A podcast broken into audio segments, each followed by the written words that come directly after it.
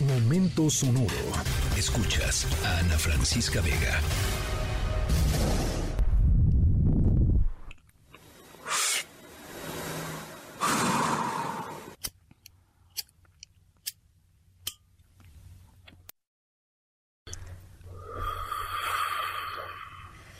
Bueno, nuestra historia sonora de hoy tiene que ver con adicciones, con dependencias, algunas sustancias, a un producto, o simple y sencillamente esta sensación de poder sentirte bien. Eh, y como ustedes saben muy bien, hay un montón de adicciones. Adicciones a sustancias, ¿no? Cigarro, al alcohol, eh, a drogas, por supuesto, la adicción al trabajo. Eh, hoy vamos a hablar de una adicción eh, mucho más reciente, pero pues igualmente peligrosa e igualmente, eh, pues yo diría generalizada en, en, nuestra sociedad, que es la adicción a los celulares y a las redes sociales. A ver, quiero que me compartan, 55 43 77 1025, quiero que me compartan qué sienten cuando se les pierde el celular o cuando se les olvida el celular cuando están en su casa y dicen, chin, el celular. ¿Cuál es la primera reacción así física en su cuerpo que sienten? Eh, si dejan el celular en la casa y van en el transporte y, de repente, pum, pum, pum, se tocan y no está el celular.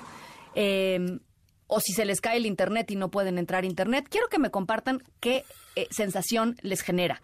Y, vamos a, a, partir de ahí eh, a nuestra historia sonora de hoy, porque se trata precisamente sobre eso. Eh, no hay eh, medidas en México, pero nada más les voy a compartir una que me pareció muy impactante mm, que sucede en Estados Unidos. El casi el 50% de la sociedad estadounidense es adicta o dice ser adicto a su celular. Así es que vamos a estar conversando sobre, sobre este tema y está muy interesante nuestra historia sonora de hoy, por supuesto. Yo soy Ana Francisca Vega, no se vayan, regresamos.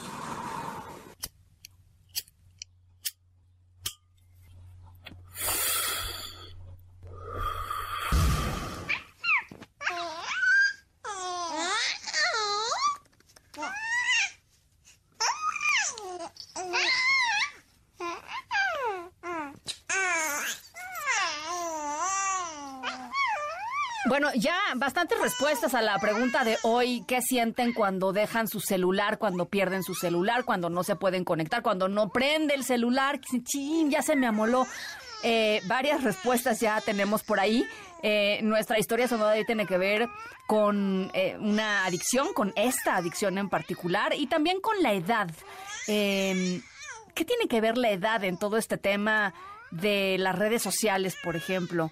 Eh, hay un estudio por ahí que dice que Instagram, que es una de las redes sociales más populares entre adolescentes, es precisamente la red que les causa más eh, conflictos eh, emocionales a los adolescentes que están formando pues un sentido de identidad, de pertenencia y de pronto en Instagram pues todo mundo es feliz, ¿no? Todo mundo está guapísimo, todo el mundo es feliz, todo el mundo come cosas deliciosas y los adolescentes, chan, se sienten fatal.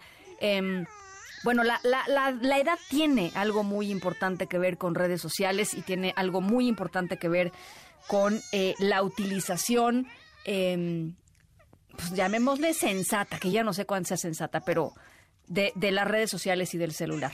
Al ratito les voy contando de qué va la historia sonora. Soy Ana Francisca Vega, no se vayan, volvemos. Mr. Zuckerberg. Señor Zuckerberg, ¿se sentiría cómodo compartiendo el nombre del hotel en el que se hospedó anoche? No. Si le envió un mensaje a alguien esta semana, ¿nos podría compartir los nombres de las personas a las que le envió un mensaje? Senador, no. Probablemente no haría eso aquí en público.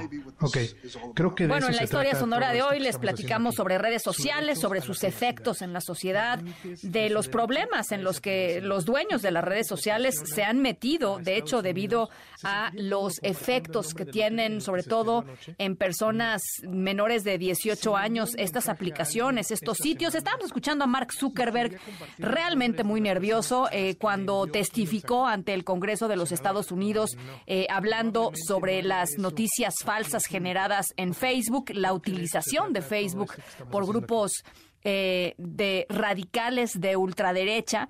Eh, y hoy les vamos a platicar sobre una red social que acaba de tomar una decisión eh, fuerte, pero muy, muy, muy interesante. Estoy segura que va a causar muchísima polémica, pero dice esta red social, que es una de las más populares hoy, lo hizo para proteger a sus usuarios, sobre todo a los usuarios menores de 18 años. Ahorita les, les cuento de qué se trata.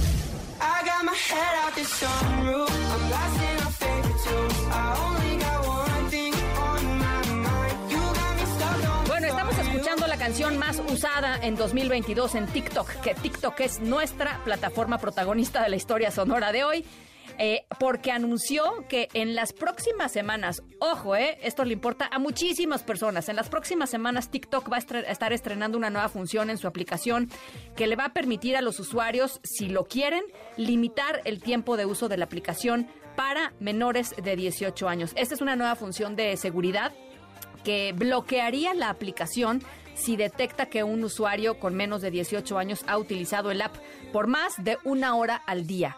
Eh, todo esto dice TikTok para proteger a los usuarios eh, pues niños y adolescentes que están en su plataforma y para que papás, mamás, tutores, quien sea que esté encargado de esta persona, de esta personita, eh, pueda em, pues tener una herramienta para poderlos ayudar a que no estén en la pantalla todo el día.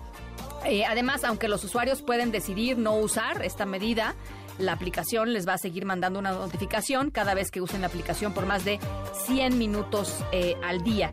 Eh, y es importante porque TikTok es la red social más utilizada por niños y adolescentes a nivel mundial. Así es que, pues ya veremos si les funciona o no. Ya veremos eh, qué piensan las audiencias más jóvenes de TikTok sobre esta, sobre esta nueva política. Los papás, las mamás, si la usan o no la usan. En fin, está muy interesante lo que ha decidido TikTok ya les estaremos, por supuesto, actualizando nuestra historia sonora de hoy. Yo soy Ana Francisca Vega. Cuídense mucho, pásenla muy bien y nos escuchamos mañana, 5 de la tarde en punto. Escríbenos en todas las redes. Arroba, Ana F. Vega. Ana Francisca Vega. En MBS Noticias. Noticias.